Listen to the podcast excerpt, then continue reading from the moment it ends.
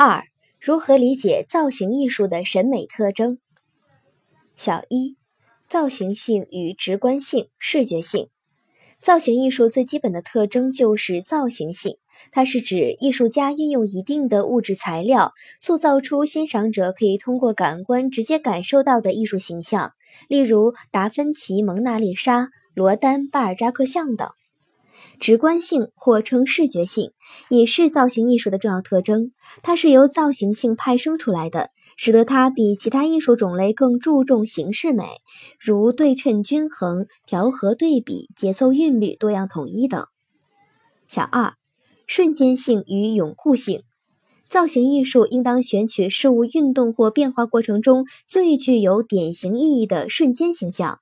例如古希腊米龙制铁饼者。就是抓住了运动员把铁饼掷出前最紧张、最有力的那一刹那。由于造型艺术必须采用物质材料和艺术语言将事物发展变化的典型瞬间固定下来，使得造型艺术在具有瞬间性特点的同时，也具有了永固性的特点。可以供人多次欣赏，甚至千百年流传下去。目前发现的最早的浮雕作品，是在法国洛塞尔出土的雕刻在石灰石上的持角杯的少女，又称洛塞尔的维纳斯。它是雕刻在一块石板上的少女浮雕。我国内蒙古阴山地区发现的大量岩画，最早的也有一万年以上的历史。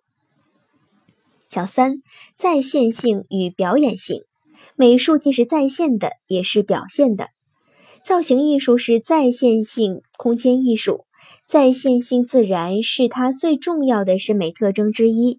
绘画艺术可以通过透视、色彩、光影、比例等手段，造成视觉上的立体感和逼真效果，因而它在描绘人物的姿态、动作、形貌、神情方面，在刻画自然景物、生活场景乃至对象的细节方面，都有独特的艺术表现力。造型艺术同样离不开表现性，需要通过艺术作品来表现艺术家的思想感情与审美追求。造型艺术的表现性集中在以下三个方面：第一小点，它要表现出对象内在的精神气质。中国画提倡传神神似。都要求处理好形似与神似的关系，强调在创作中把握人物的性格气质，乃至于扩大为花鸟鱼虫传神。如南宋著名人物画家梁楷，擅长于简笔画的画风，他的《太白行吟图》全画只用寥寥数笔就画出了人物的精神气质，将李白那种傲岸不逊、才华横溢的风度神韵描绘得活灵活现。他的另一幅代表作品《泼墨仙人图》更是采用泼洒水墨画的画法，从整体上去把握对象的精神气质，生动地刻画了一位酩酊大醉而又十分可亲的人物形象。第二小点，他传达了艺术家的思想感情和审美理想。书圣王羲之的代表作《兰亭集序》，字里行间不仅流露出当年兰亭风雅集会之时，王羲之乘兴而书的感情色彩，而且表现出鲜明的魏晋风韵。这幅作品变化多端，看似无法而万法皆备。全文共二十八行，计三百二十四字，相同的字如二十个之字、七个不字、六个一字，绝不雷同。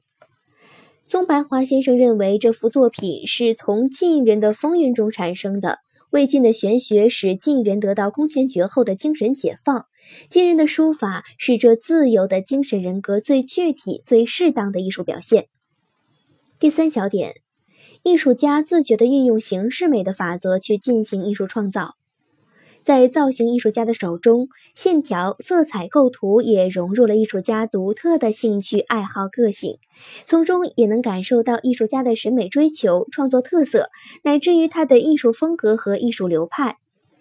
后期印象派画家梵高和高更都喜欢使用黄色，但梵高多用柠檬黄，显得明朗。他的静物画《向日葵》以淡蓝色背景与黄色向日葵相衬，用变化丰富的黄色突出欢快的调子，寄托着饱经人间苦难的画家对生命的热爱。